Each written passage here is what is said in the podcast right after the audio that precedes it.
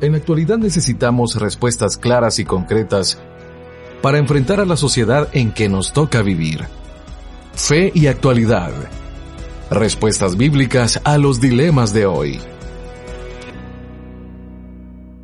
Saludos queridos amigos, soy Gonzalo Chamorro, qué placer darle la cordial bienvenida a este programa Fe y Actualidad, un espacio que pretende responder desde una perspectiva bíblica, teológica, histórica y científica a los dilemas morales que nos plantea el escenario contemporáneo. Y hoy tenemos un programazo porque iniciamos una serie de perspectivas respecto al ministerio cristiano y qué mejor de iniciar con la niñez. Por eso la temática que hemos de trabajar en este espacio tiene que ver con la pastoral hacia la niñez. Y en esta ocasión no estoy solo, quiero presentar a dos buenos amigos a quienes respeto, a quienes quienes admiro por la labor que ellos realizan a favor del ministerio cristiano, a favor de los niños, los adolescentes, los adultos mayores, con un ministerio que estaremos presentando en un momento. Y me refiero a Héctor y Margarita Rivas. Margarita, qué bueno tenerte, primero las damas, en este espacio.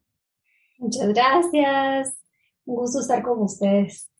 Y también, Héctor, qué bueno, querido amigo, ponerte aquí en fe y actualidad para poder reflexionar sobre la importancia del ministerio cristiano, específicamente hoy enfocado en la niñez.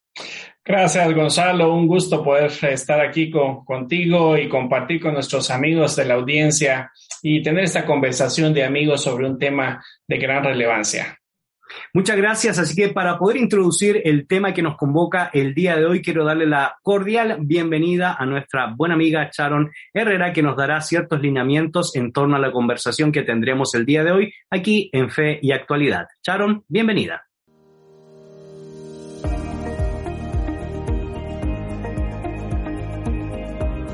El tema del día.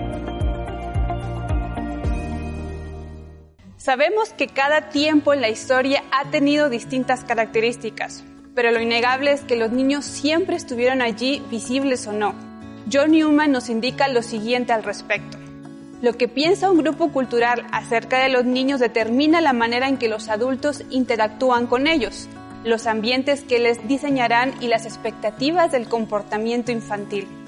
Naturalmente, los ojos funcionan como lentes bifocales, Casi sin darnos cuenta, los músculos de la pupila acomodan las lentes del ojo para enfocar la cercanía o la lejanía y lograr que nuestra visión se amuelde a la realidad.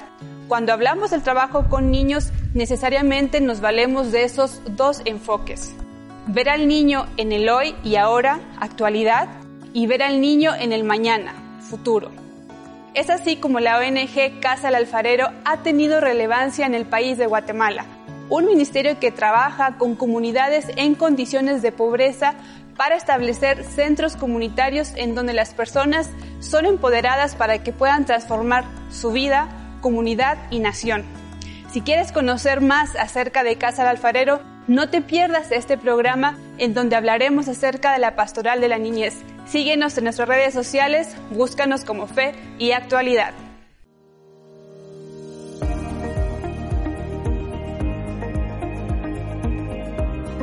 El tema del día.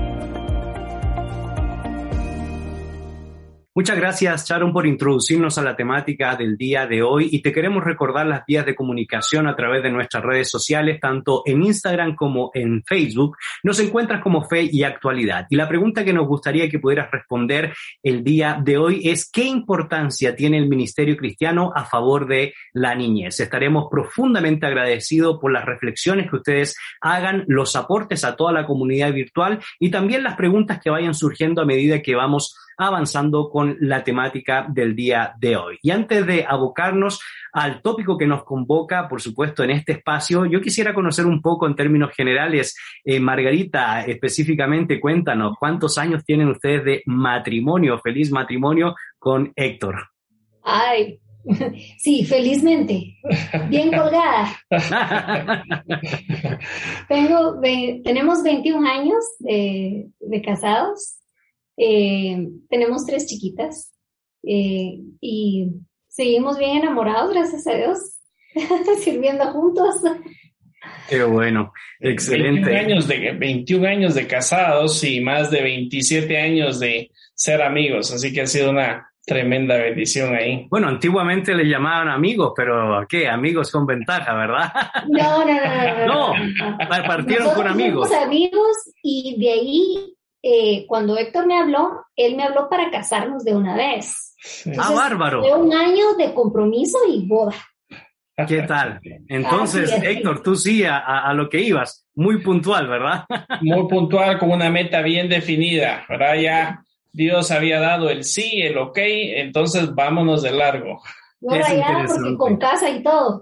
Ah, bueno, qué bien, excelente, buen ejemplo para nuestros queridos amigos que están sintonizándonos a través de las diferentes vías para que puedan ver los ejemplos que se dan en el mundo del matrimonio, del noviazgo y lo que inicia para algunos como amistad y otros con sospechosamente como nuestro buen amigo Héctor, ¿verdad? Tenía intenciones de ir más allá de la amistad y logró su acometido. Pero bueno, queridos amigos, hoy nos interesa mucho dialogar y reflexionar sobre la temática de la pastoral de la niñez, el ministerio de la niñez y enfocarnos a un ministerio que Dios les ha permitido dirigir, les ha permitido llevar con un grupo de personas a cabo y tiene que ver con eh, la asociación Casa del Alfarero. Y antes de hablar sobre la visión, la misión, una breve reseña histórica, cuéntenos un poco, Héctor, quisiera partir contigo, ¿cómo fue este encuentro con el ministerio cristiano, con la decisión de enfocarse independientemente de Casa al alfarero dedicarse a la obra del Señor. ¿Cómo fue la experiencia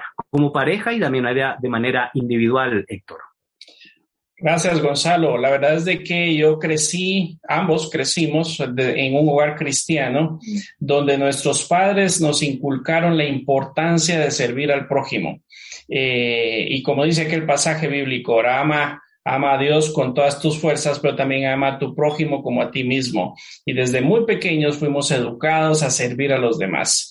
Y un pasaje en la Biblia que realmente a ambos eh, nos tocó y realmente fue como nuestro, la respuesta a nuestro llamado se encuentra en Jeremías 1 cuando el Señor le da un mensaje a Jeremías y le dice, bueno, desde antes de haberte formado en el vientre de tu madre, antes de que nacieras, te aparté y te nombré profeta a las naciones. Eh, y eso es algo muy importante, el haber conocido que desde antes de haber nacido, Dios ya nos tiene con un llamado, con un propósito para servir. Y número dos, pues yo de muy pequeño realmente empecé a servir de voluntario en varias instituciones en donde yo estudiaba, en la iglesia, eh, sirviendo siempre en los programas infantiles, ¿verdad? Y al principio decía, bueno, Señor, pero yo soy muy joven, ¿cómo voy a poder yo servir? ¿Cómo voy a poder yo hablar? Y ese mismo pasaje en Jeremías 1 que dice, bueno, no digas soy demasiado joven, porque a donde yo te diga vas a ir y vas a decir lo que yo te diga. Así que con esa claridad de mensaje de parte del Señor desde mi temprana edad, desde los 11 años y mucho antes en mi iglesia, empecé a servir a los demás. En el caso tuyo, Margarita, cuéntanos brevemente cómo fue tu experiencia. pues yo también, de, servir chiquita, ¿verdad?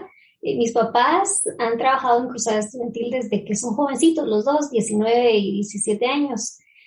Y me enseñaron a evangelizar temprano, así que yo a los nueve años de edad me iba a las universidades con ellos y yo digo que los estudiantes por compasión me ponían atención, pero recibían Entonces empecé a servir eh, con mis papás ahí, pero eh, en Totón y Capán, un día atendiendo una escuelita con uno de mis tíos, cuando estaban sirviendo la refacción para los niños, yo estaba sentada ahí en una piedra y yo sí escuché la voz de Dios decirme, para esto te quiero, te quiero para que sirvas al pobre y yo tenía 13 añitos de edad. Entonces, eh, solo sentí eso así en mi corazón, empecé a orar y de ahí me animé a decirle a mi mamá, creo que Dios me llamó para servir al pobre. Y me dice, no te preocupes, yo tengo una mi amiga que tiene un ministerio que trabaja con niños pobres. Ahorita la llamo. Y así fue como me metió a casa al alfarero. yo tenía 15 años, así que eh, me involucré y aquí estoy, ¿verdad? Siendo transformada por el Señor y aprendiendo a servir. Y, es interesante cómo de manera independiente el Señor les está formando para que posteriormente como matrimonio pudieran desarrollar o estén desarrollando un ministerio ya ahora de manera específica. Héctor, cuéntanos cómo fue esa transición después de ese peregrinaje de la niñez, adolescencia, juventud, donde Dios está trabajando sus corazones, sus mentes y la disposición en poder servir eh, en el contexto de Casa del Alfarero. Cuéntanos un poco cómo fue ese proceso y ahora para este ministerio específico, Héctor. Bueno, yo recién graduado de secundaria, eh, las dos, las fundadoras de esta organización, Casa del Alfarero, eh, me invitaron, ¿verdad? Y nos invitaron a formar parte del equipo, ¿verdad? Eh, y algo muy importante que tú mencionabas acerca del matrimonio y la familia, ¿verdad? Y a nuestra querida audiencia también, a los a los que nos están viendo, nos están escuchando. Realmente esto es también importante involucrar a nuestros hijos al servir a los demás, el servir a los niños. Desde muy pequeño se puede servir a los demás, se puede mostrar amor. Y esto es lo que iniciamos nosotros en Casa del Alfarero. Eh, nosotros iniciamos como voluntarios desde la edad de 11 años y 15 años y cuando ya nos graduamos de secundaria, eh, allá en los años 90, Dios nos permitió formar parte ya de esta organización. Casa Lafarero realmente es una institución cristiano evangélica que se dedica a combatir la pobreza aquí en nuestro bello país, eh, atacando realmente la pobreza más importante que es la pobreza espiritual, que es la falta de una relación con el Señor. Y realmente lo que nosotros aspiramos ver como organización es de que cada niño y joven por medio de esa relación personal con Dios, alcance ese grado de madurez y que ellos puedan continuar ese desarrollo integral. Y no solo continúen ese desarrollo integral, sino que también puedan contribuir a combatir la pobreza siendo influencia en su propia familia, en su propia comunidad y por, y por qué no decir en su propia nación. Así que eh, tenemos ya 35 años eh, de estar sirviendo aquí en Guatemala Iniciamos trabajando en el relleno sanitario, atendiendo a más de 2.000 familias que viven alrededor del relleno sanitario aquí en la ciudad de Guatemala. Y desde el 2012 estamos sirviendo a nivel de todo el país, allá en Oriente y también en Occidente. Excelente, Héctor, porque nos has puesto en contexto de poder explicar en qué consiste a grandes rasgos y ya estaremos detallando un poco más eh, el Ministerio de Casa del Alfarero, donde eh, principalmente un fuerte trabajo con, con, la niñez, pero siempre a mí, como buen historiador, ¿verdad? Me gusta tener ciertos detalles que creo que son importantes. Y, y, y Margarita, cuéntanos un poco, ¿en qué contexto surge eh, Casa del Alfarero? Yo sé que ha, ha administrado durante mucho tiempo en el relleno sanitario de la zona 3 de la ciudad capital, pero ¿por qué llegó ahí? ¿A causa de qué? ¿Cuál es la historia? Danos algunos detalles que nos pueden aleccionar a toda nuestra comunidad. Con mucho gusto. Nosotros decimos que es peligroso hacer favores. Voy a explicar por qué. Eh, hay un par de amigos que no son de Guatemala que le pidieron favor a Lisbeth eh, Piedra Santa y Gladys Acuña, ahora de WITS, que por favor les entregaran unas frazadas en el nombre de Jesús a las familias ahí en el relleno sanitario. Y mm, ellas, cumpliendo este deseo, se acercaron, llegaron al lugar. Eh, como era fin de año, cerca de Navidad, habían planeado hacer la entrega, pero no el 24, sino unos días antes para no perderse el tiempo familiar, ¿verdad? Y como uno aquí en Guatemala que la pasa muy alegre, ¿verdad? Alrededor de la mesa con la familia. Ahora bien, Dios tenía otros planes, porque el camión con las frazadas no llegó cuando tenía que llegar, así que las frazadas se tuvieron que entregar en el nombre del Señor Jesús el 24 de diciembre. Mm. Eh, así que el contacto con la comunidad, ver em, de cerca el relleno antes estaba eh, ahí nomás, ¿verdad? No estaba cercado, entonces eh, ellas tuvieron la oportunidad de ver escenas muy crudas, muy dolorosas, ¿verdad? Y el, ese acercamiento las hizo preguntarle a Dios qué pensaba él de esas situaciones de dolor.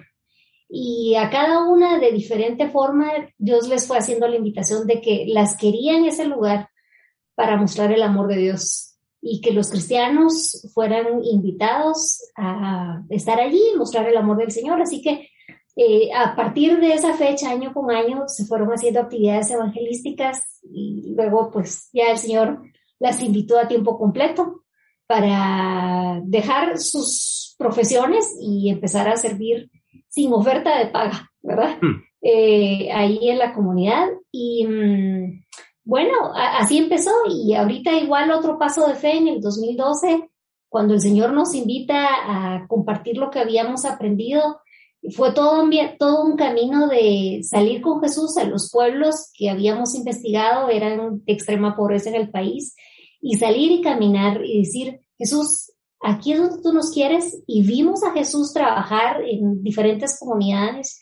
En algunas nos tocó que prácticamente solo empujar hacia la iglesia para que se involucrara a servir en lugares de pobreza ahí, pero así fue, fue que Dios nos fue confirmando, aquí en este lugar los quiero, aquí quiero ministrar, aquí quiero traer esperanza, aquí quiero traer transformación. Así que ese, ha sido el caminar en Casa Rafarero, mucha escucha y obediencia desde el inicio. Indudablemente el ministerio se ha ido ampliando de cómo surgió por hace 35 años atrás y, tenemos dos minutos, Héctor, para que puedas contarme brevemente sobre qué es lo que ustedes encontraron, ¿verdad? Eh, como voluntario y ya después como eh, ministros y directores de, de, Casa del Alfarero, eh, porque uno escucha relleno sanitario, basura y, y ya, pero ¿qué encontraron ustedes ahí en ese lugar específicamente que, que Dios eh, trabajó en sus mentes, en sus corazones y tomaron la decisión de dedicarse a este ministerio. Dos minutos para eso, mi querido. Muy bien. Bueno, para muchos de nosotros, cuando nosotros colocamos nuestra basura enfrente de casa para que el recolector pase todos los días o los días asignados a recoger la basura, para nosotros ahí termina ese proceso, pero para más de 2.000 familias apenas es el inicio. Y, y nosotros cuando hemos trabajado con estas familias, nosotros decimos que ahí hay un tesoro, ¿verdad? Nosotros eh, hemos encontrado tesoros en ese lugar.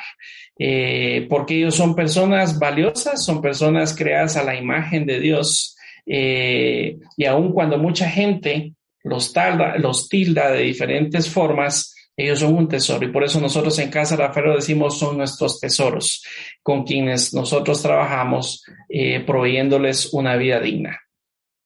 Excelente, Héctor, y muchas gracias por contarnos estos inicios del ministerio. Y por supuesto no solo se han quedado con la preocupación de querer acompañar a los tesoros, de querer acompañar a niños, eh, a jóvenes, adolescentes, padres de familia eh, en el proceso, sino que hay toda una entidad, por supuesto, respaldada con una visión bíblica, teológica, de preocuparse no solo por dar un alimento, sino también por tener un cambio integral, una transformación integral y de eso estaremos hablando después de esta breve pausa. No se desconecte, queridos amigos, soy Gonzalo Chamorro y este es su programa Fe y Actualidad. Regresamos.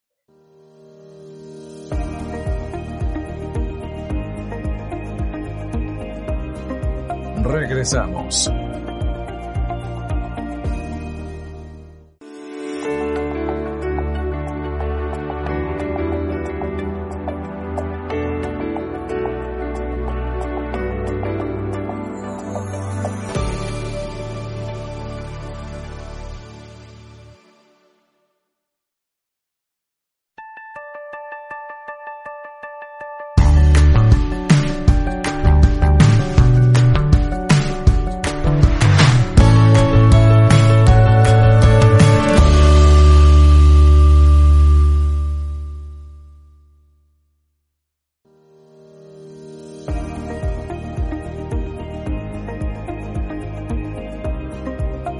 Continuamos.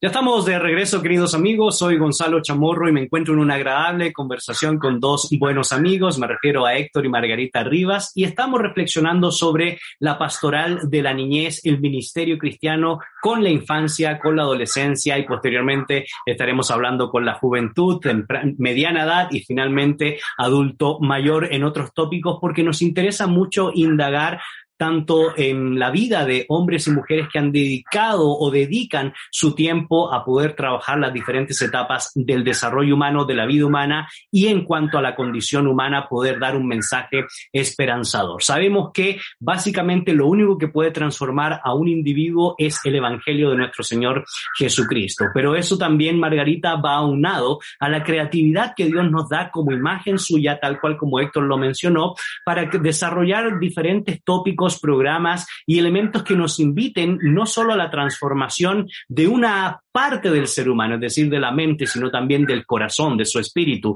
de su alma. Y en ese sentido, nos gustaría conocer un poco más de fondo qué es lo que actualmente el Ministerio de Casa del Alfarero está desarrollando, no solo en el relleno sanitario, sino en los diferentes lugares donde la palabra del Señor está afectando los corazones de las vidas y, por supuesto, hay un elemento que tú conoces muy bien, el elemento educativo que transforma también las mentes, Margarita.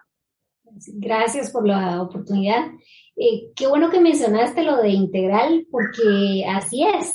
Eh, nosotros entendimos desde 1995 que la pobreza era un asunto complejo que afectaba a la persona eh, individual y también su vida social.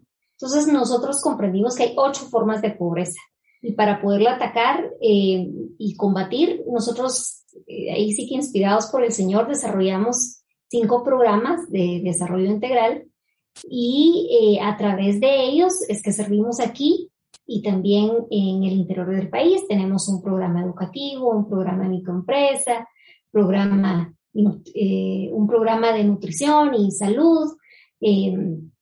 Y también otro programa, porque no podemos trabajar solo con los niños, ¿verdad? Necesitamos abordar también el desarrollo familiar y tenemos eh, en este abordaje, eh, trabajamos con los niños en educación, proveyendo eh, pues apoyo, tutorías en primaria y en secundaria, pues también los jovencitos son becados en colegios cristianos para terminar su preparación y luego para la universidad. En salud y nutrición tenemos clínicas, gracias a Dios, y también se le lleva todo un registro ah, y cuidado a nuestros jóvenes porque como eh, es de entender en una condición de pobreza eh, no hay acceso a alimentación. Entonces proveemos un almuerzo nutritivo, una refacción nutritiva, se le lleva su control a los jovencitos como están. Eh, lamentablemente, la condición de nuestro país es que hay, hay desnutrición crónica. Y desnutrición aguda, y esos son la población con, la que nosotros trabajamos. Así que un plato de comida se recibe bien. Eh, y eh, gracias a Dios, esta es una forma en la que nosotros nos acercamos a, las familias, ¿verdad? Y también les enseñamos a los papitos a ser papás, ¿verdad? En el programa de desarrollo familiar tenemos escuela para padres. Eh, mucho de nuestra población, tanto aquí en Guatemala como en el interior, los papás empiezan muy jóvenes a ser papás, son, son niños, son adolescentes. Así que, ¿qué, paciencia se va a tener? ¿Qué orientación? Entonces, nos ha tocado que enseñarles con fundamento bíblico cómo ser mamita, cómo ser papito. Tenemos eh, este año un programa eh, de enseñadores a las mamitas, cómo eh, dar estimulación temprana a sus hijos. Lindo, ¿verdad? quebrando esos círculos de pobreza. Bueno, eso es para el acercamiento con el niño y su familia, pero también nosotros hemos visto que para poder afectar el contexto, necesitamos trabajar con la comunidad. Entonces tenemos un programa de desarrollo familiar y allí trabajamos con líderes comunitarios, con pastores, eh, maestros, para poder también afectar el contexto en el que crecen los niños, ¿verdad? Eh, así que es básicamente lo que el Señor nos ha llamado a hacer. Cada programa ha tenido que desarrollar sus estrategias eh, para poder llegar a población que no sabe leer y escribir, eh, que como no ha comido se desespera luego.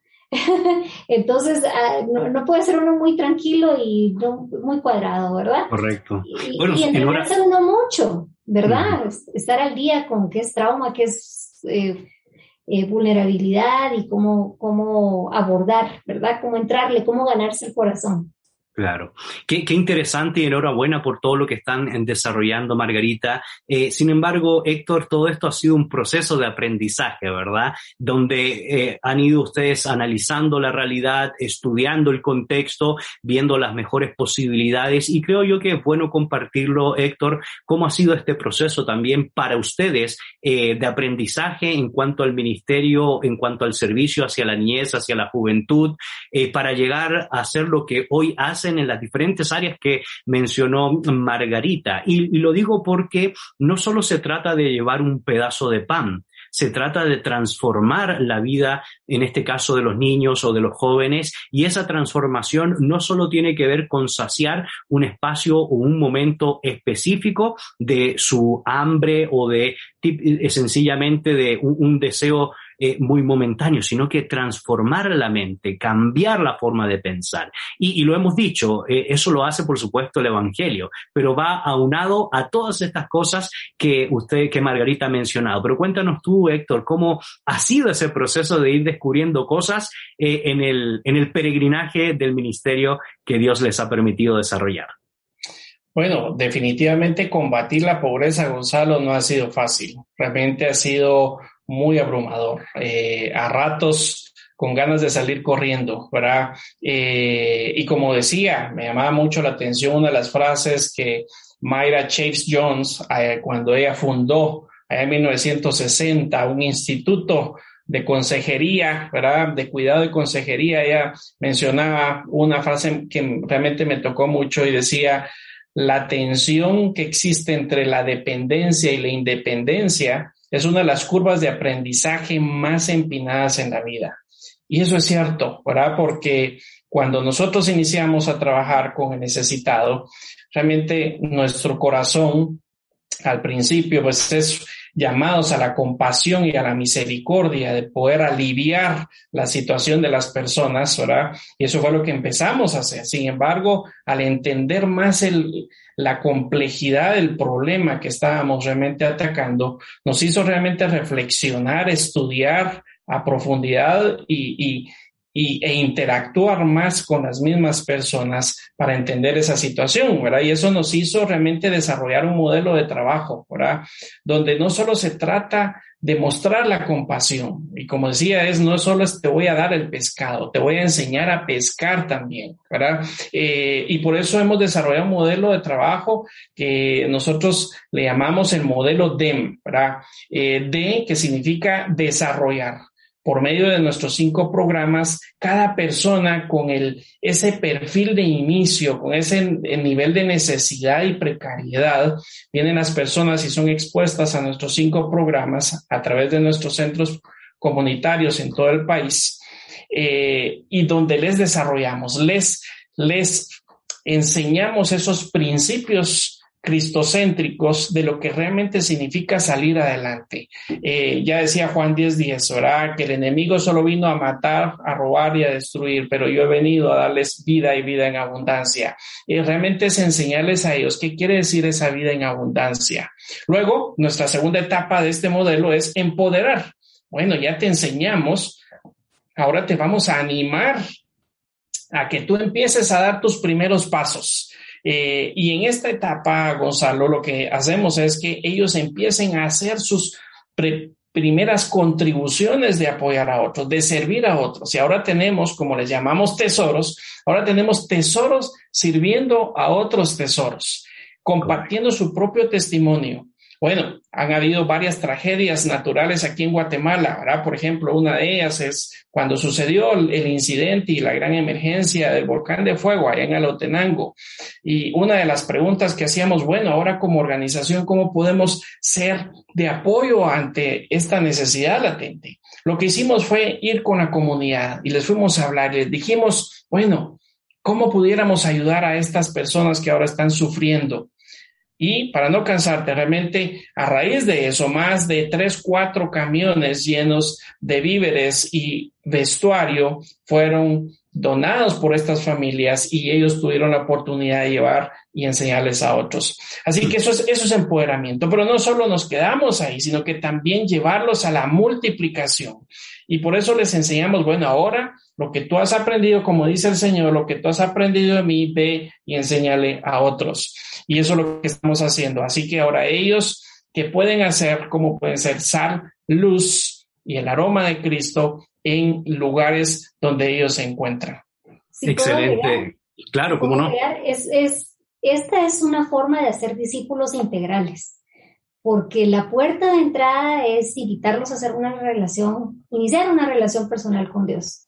Y por supuesto le enseñamos los principios bíblicos, como estaba mencionando Héctor, bajo todas estas etapas, pero es lo que el Señor manda desde el inicio, ¿verdad? Les enseñamos y de ahí hay que mandarlos. Correcto. Correcto. Y en ese sentido, eh, eh, Margarita, tú nos conectas con algo que es muy profundo, es, es conectar a, los niños, a los jóvenes o a los adultos con el Señor, pero también generar ciertas estrategias para conectar pensando en el tema que nos toca eh, el día de hoy con la niñez. ¿Cómo hacen ustedes como ministerio para conectarse con, con los niños? ¿Qué estrategias desarrollan para que los niños puedan decir, bueno, ¿qué, hay ahí en casa del alfarero? Básicamente cómo servir con niños en condición de riesgo y vulnerabilidad porque e-, es dura la realidad, es dura, ¿verdad? Y probablemente haya mucha desconfianza eh, eh, acercarse a otras personas adultas que lo que quieren es entregar amor y no cualquier amor, es amor cristiano, pero cuéntenos un, poco para que nuestra comunidad sepa y también pueda ser instruida y aleccionada respecto a lo que ustedes han venido desarrollando en torno a conectar con niños en contexto de riesgo y vulnerabilidad, Margarita y Héctor. bueno, se necesita mucho amor y mucha paciencia y aprender a ver la vida bajo con la mirada de ellos y claro, mucha creatividad. Nosotros hemos encontrado que mm, el juego es un elemento que nos conecta, como todos los niños, ¿verdad? Su, idioma es el juego. Eso nos ha ayudado muchísimo, eh, pero sí, eh, la, el tener un lugar seguro y a un adulto seguro, responsable, cristiano, maduro, eh, eso conecta mucho. Y luego que, como te decía, el amor es importantísimo, que sea un amor genuino, ¿verdad? Eh, los niños y los adolescentes son buenos para fotear que uno los ama de verdad. Entonces, eh, ellos eh, perciben el sincero cariño, nosotros enseñamos al equipo cómo tocar para ser respetuoso, ¿verdad? pero sí también que puedan percibir apertura, ¿verdad? Que ahí se les recibe como son, que se les entiende, una buena escucha, ¿verdad? Mirar a los ojos, bajarse uno al nivel de los niños y verlos a los ojos, eh, no utilizar lenguaje intelectual, todo muy sencillo, eh, y enseñamos al equipo a cómo conectarse con diferentes edades. No le puedes hablar igual a un niño de cuatro, de cinco, de seis. Entonces tiene que ir uno ajustando los juegos, el lenguaje, la enseñanza a cada nivel eh, asegurando que hay comprensión, que me escuchan, que me entienden, que ellos pueden responder, que pueden opinar diferente. Y algo que hemos visto que también ayuda mucho es que cuando ellos llegan y ellos pueden tomar decisiones, pueden participar, pueden em, proponer y se les escucha, eso los conecta mucho, también los empodera mucho, que pueden tomar pequeñas decisiones, eh, bueno, y jugar la experiencia del juego en un, en un lugar seguro, ¿verdad? Y aprender con colores, con canciones. Eso, mm. bueno, ayuda mucho. Y, también que uno pueda detectar, eh, digamos, qué cosas les incomodan. Los niños que vienen eh, vulnerables o con trauma, a veces hay cosas muy sencillas que los molestan, algún aroma, algún ruido, algo, algo les trae de recuerdo. Entonces uno tiene que ser muy paciente de no decir a este niño cómo molesta, ¿verdad? Sino más bien escuchar qué pasó, qué recuerdo te trae. Entonces tiene que ser uno muy buena escucha y muy paciente, ¿verdad? Y no enojarse uno luego, luego, luego por la reacciones que, trae. Y, Héctor, y, si pudiéramos conectar, porque ustedes dijeron algo al inicio que para mí es muy importante. Cuando hablamos de trabajar con niños en riesgo o niños en vulnerabilidad, no podemos desconectarlos con el adulto mayor, el padre o la madre de familia, y por lo tanto ese trabajo viene a ser integral. Eh, eh, brevemente, siempre te dejamos dos minutos, pero este, antes de tener una pausa, cuéntanos. Eh, cómo entonces ustedes conectan, ¿verdad? Esa conexión con el niño, pero también con el tutor, padre, madre de familia para tener un ministerio más integral.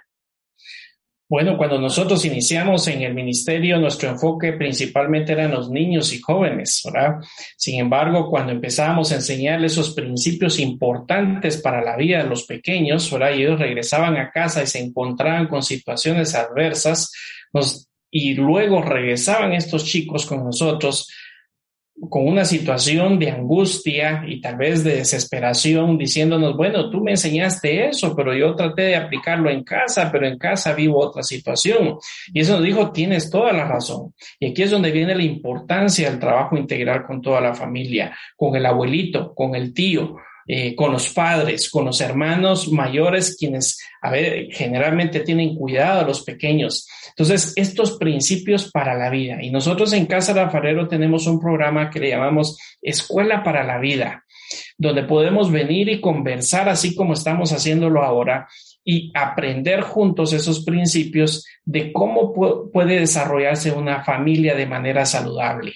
Y es por eso que trabajamos con los padres, trabajamos con los abuelos, tenemos un programa de abuelitos donde mensualmente nos hemos reunido con los abuelos para enseñarles esos principios de cuidado, como un abuelo, como un adulto mayor, siendo desde esa edad, puede aconsejar, puede agregar valor a la vida del pequeño, ¿verdad? Entonces, la familia es importante, ¿verdad? La, familia es el fundamento eh, del, un potencial en el futuro de la vida del niño o del joven. Excelente, Héctor. Muchas gracias tanto para ti, tu persona, como para Margarita por ponernos un poco más en detalle lo que es el Ministerio de Casa al Alfarero, lo que han venido ustedes desarrollando con un grupo de profesionales y, por supuesto, eh, les voy a dejar lanzadas las preguntas para que vamos pensando antes de tener eh, una pausa, porque esto no solo involucra personas apasionadas por el ministerio, sino también una serie de profesionales que están acompañando este proceso de transformación y por supuesto la pregunta que surge, ¿existe la posibilidad de voluntariado? ¿Qué personal se necesita? ¿Qué tipo de, de, gente capacitada en cuanto al área técnica eh, es, es, importante que pudiera conocer eh, este ministerio. Estaremos eh, dialogando de esto después de esta breve pausa. No te desconectes, soy Gonzalo Chamorro y esto es Fe y Actualidad.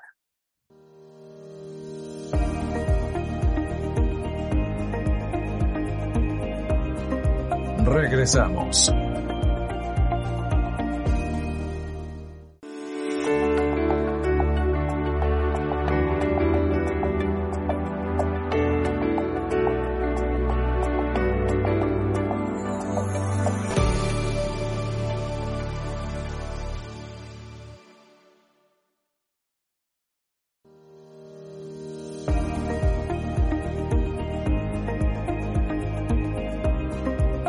Continuamos.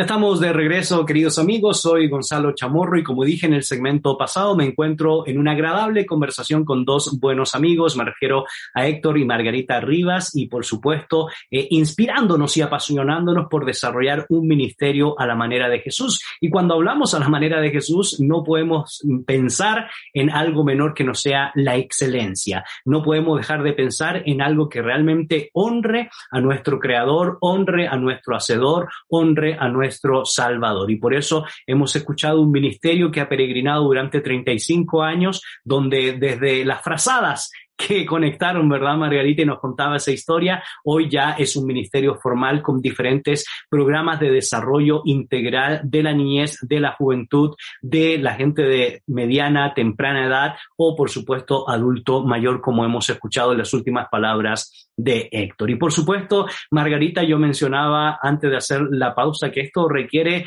no solo de personas que amen el ministerio cristiano, sino que personas que amen al Señor, pero que también usen la técnica, usen la profesión, usen dones y talentos que Dios nos ha permitido tener, desarrollar para poder invertir en el ministerio de Casa del Alfarero o en cualquier ministerio que uno pueda desarrollar. Qué importancia es, o qué importante es tomar la labor de los científicos en las iglesias para que podamos desarrollar un ministerio integral. Y en ese sentido, eh, Margarita, cuéntanos un poco eh, cuáles son las áreas donde ustedes están trabajando y es posible que ustedes den ese espacio para que gente que anhele en su corazón servir voluntariamente en casa del alfarero puedan hacerlo? Bienvenidos son. Eh, por años invitamos a profesionales, pero la mayoría quería estar solo trabajando en lugares muy bonitos de nuestro país. Pero Dios empezó a cambiar el corazón de los chapines y gracias a Dios tenemos un grupo muy lindo de profesionales en Casa Alfarero que con su profesión están sirviendo. Así que bienvenido, si te quieres sumar, bienvenido. Eh, a los que les gusta la acción, estar en el campo, pues sí necesitamos doctores, necesitamos psicólogos, maestros, consejeros, mamitas que sepan cocinar, eh, que quieran cocinar, que les gusta coser para hacer ropita, eh, que les guste invertir lo que saben con las mamitas, enseñarles a, cocinar, a, pasar tiempo con sus hijos, se puede también. Eh, ahora, quienes quisieran estar tras bambalinas, también. Necesitamos comunicadores, eh, gente que le guste hacer todo eso de la comunicación hermosa, eh, y gente de sonido, de computación y todo eso se necesita muchísimo. Así que también son bienvenidos. Hasta teólogos aceptan, ¿verdad? De vez en ah, cuando. lo y eso es lo que más necesitamos. ¿verdad? Gente que le gusta sistematizar, investigar mucho, porque ahorita estamos haciendo mucho trabajo de investigación eh, matemáticos, eh, estadísticos, ¿verdad? Eh, también son bienvenidos. Gente que le gusta hacer mediciones, investigación también. Excelente. Y por eso yo creo que la mejor forma, querido amigo, eh, es que si usted quiere conocer más del Ministerio Casa del Alfarero, si ustedes quieren ver cuáles son los propósitos, la visión y la misión, y ustedes están identificados en invertir en la transformación de la niñez, sobre todo la niñez en riesgo, en eh, niñez en contextos vulnerables, Héctor, cuéntanos un poco cuáles serían las vías de comunicación. Háblanos un poco de, hay un sitio web, hay una página de Facebook, hay correos electrónicos hay proyectos específicos donde nuestra audiencia pudiera invertir eh, en ofrendas o invertir eh, con su profesión, como ya hemos mencionado, etcétera, etcétera, Héctor. Gracias, gracias Gonzalo. Pues eh, sí, por favor, a nuestra querida audiencia, si ustedes quieren conocer más acerca de Asociación Casa del Alfarero, ustedes pueden visitar nuestro sitio web alfarero.org.gt. Vuelvo a repetir, alfarero.org.gt.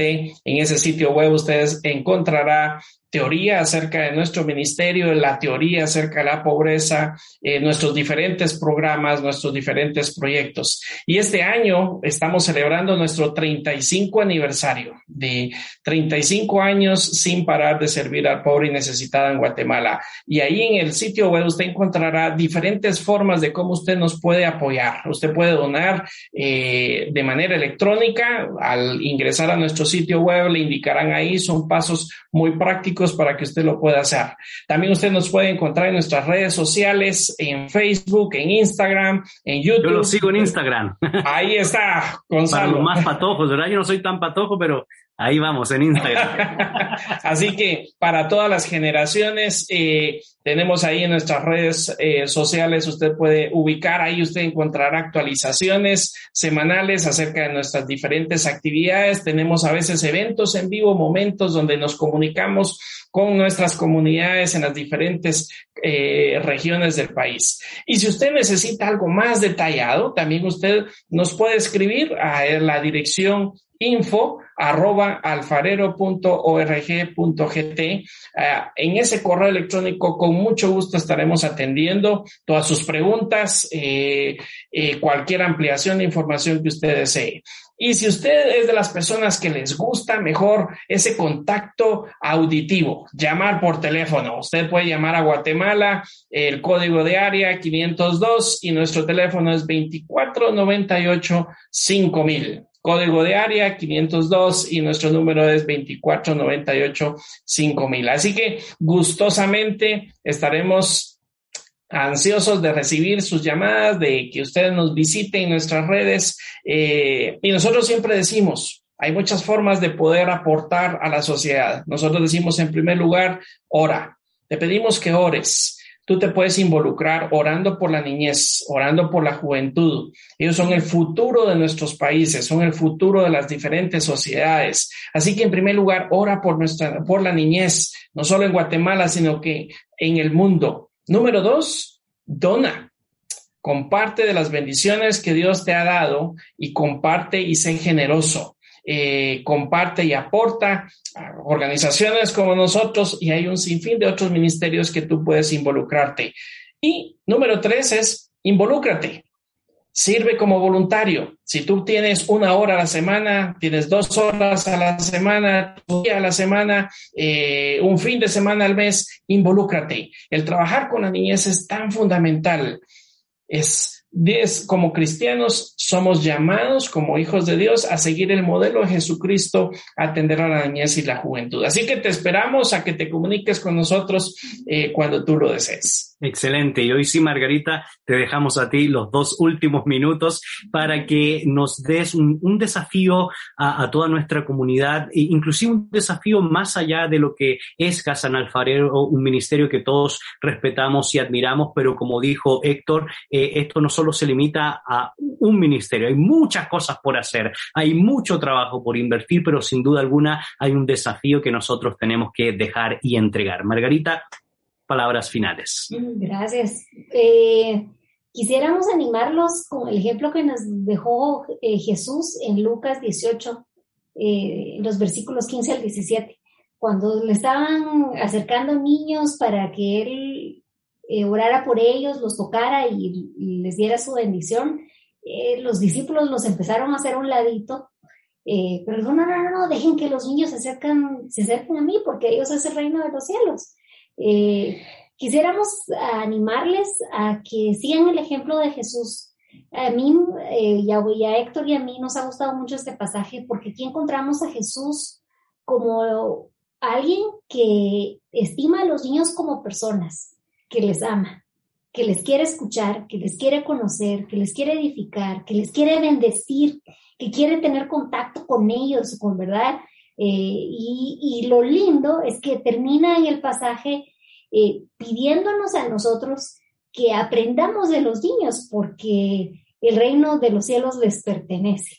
Así que les animamos a involucrarse en un ministerio con niños. Van a tener la oportunidad de conocer a Dios de una forma como no le habían conocido y van a conocer del reino de Dios bajo la mirada del niño y van a ver cómo el Señor trata con el corazón de uno eh, para conocerlo mejor y, ver la vida y el reino de Dios con otros ojos. Excelente, queridos amigos, y yo quisiera también desafiar a toda nuestra comunidad, a todos nuestros amigos, y especialmente quiero dirigirme hoy a los pastores, a los ministros, a los líderes de iglesia, a considerar, a tomar en cuenta desde lo más profundo de su corazón en poder invertir en Casa del Alfarero o en ministerios que estén preocupados en poder cambiar a la niñez que está en contexto de riesgo, de vulnerabilidad, que su mente, su corazón, su espíritu y su alma pueda ser transformado a través de este corazón generoso, pero también a través de hombres y mujeres que están dispuestos en invertir su tiempo, en invertir las múltiples bendiciones que Dios nos ha dado para poder ver una Guatemala transformada, un planeta Tierra transformado porque esa es la responsabilidad que nos toca hoy por hoy. Dios nos ha puesto con ese privilegio y tenemos que cumplir de acuerdo a la voluntad que Él nos ha dado. Soy Gonzalo Chamorro y agradezco de todo corazón a Héctor y a Margarita el haber podido destinar parte de su tiempo para conversar sobre la importancia de invertir en la transformación de nuestra niñez. No te desconectes, hay una reflexión especialmente preparada para cada uno de ustedes. Esto es Fe y actualidad.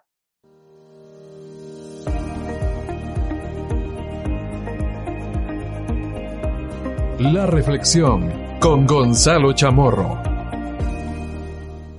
Saludos queridos amigos de Fe y Actualidad. Gracias por el favor de estar constantemente sintonizándonos, escuchándonos, viéndonos a través de las diferentes plataformas y en especial en este segmento de reflexión. Hoy quisiera hablar sobre la importancia del ministerio cristiano en torno a la niñez. Y lo primero que tengo que decir históricamente hablando es que tristemente en la cultura greco-latina, en los tiempos del Señor Jesucristo, ni las mujeres mayores, adultas, ni los niños tenían un valor agregado para esa sociedad.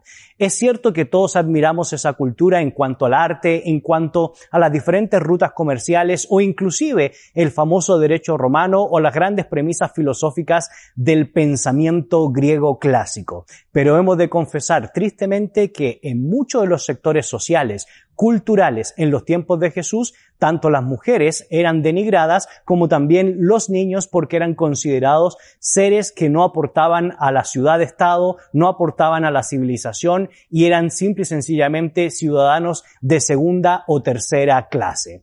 En ese contexto en donde los niños eran denigrados por muchas de las culturas, como la greco-latina, y donde las mujeres también eran maltratadas, el mensaje del cristianismo trajo una visión totalmente diferente respecto a la niñez. Y por eso, cuando uno lee las Sagradas Escrituras, cuando uno lee el Evangelio de Mateo, de Marcos, de Lucas y de Juan, nosotros podemos apreciar a Jesús no solo compartiendo con los niños, no solo jugando con los niños, sino dándole el lugar que ellos se merecen, siendo la metáfora del reino, analizando la pureza y la perspectiva de lo que invita y lo que significa precisamente ser niño en torno a la visión del reino de Dios y del Evangelio de nuestro Señor Jesucristo. Por eso hay un texto muy importante en el Evangelio de Mateo, un texto muy sugerente que nos sirve a nosotros de punto de partida para poder entender comprender y por supuesto analizar el ministerio con la niñez.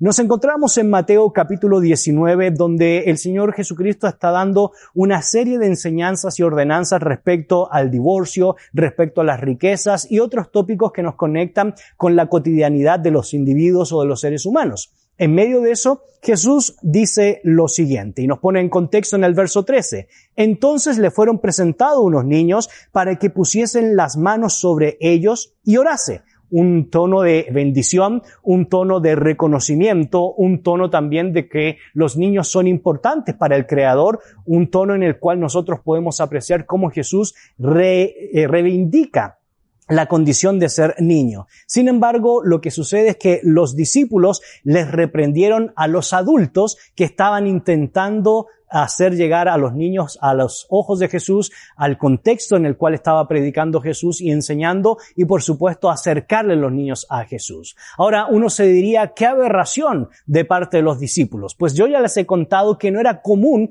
que los niños estuvieran en medio de ambientes sociales, ambientes culturales, no eran considerados una gran premisa para el desarrollo de las civilizaciones greco-latinas. Por eso quizás los discípulos actuaron como actuarían cualquier persona en el siglo I en la Palestina de los tiempos de Jesús.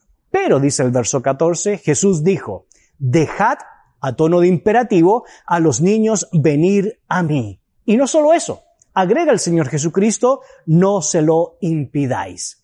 Qué interesante cómo el Señor Jesús rompe con el modelo, rompe con el paradigma, rompe con la visión que se tenía en aquellos tiempos respecto a la niñez, respecto a la función del niño en la cultura, en la sociedad, en la fe, en la espiritualidad. Y agrega al Señor Jesucristo no solo la importancia de compartir con la niñez, sino también hace una metáfora muy importante de lo que significa el niño para el Señor Jesucristo porque de los tales es el reino de los cielos. Y habiendo puesto sobre ellos las manos, se fue de allí.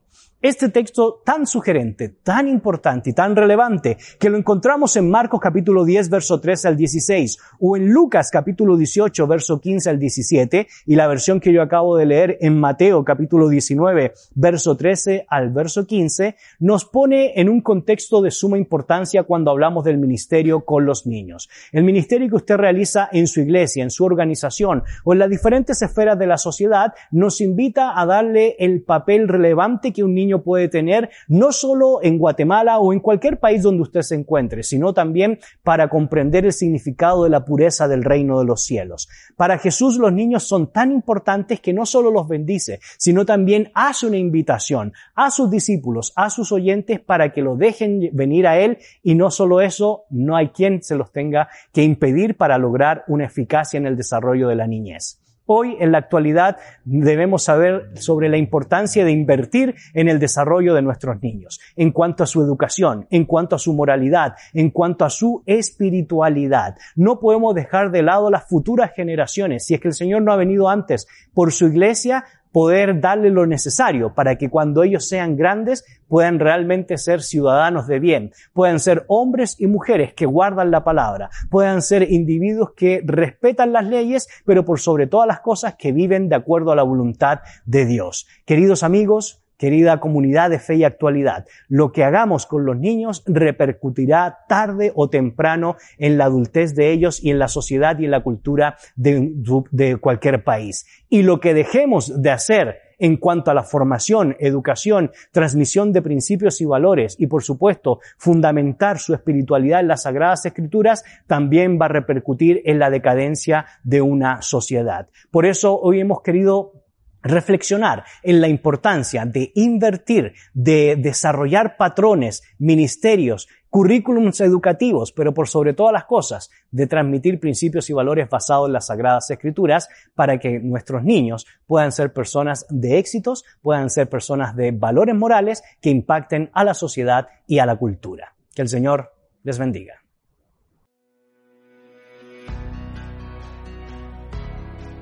En la actualidad necesitamos respuestas claras y concretas para enfrentar a la sociedad en que nos toca vivir. Fe y actualidad. Respuestas bíblicas a los dilemas de hoy.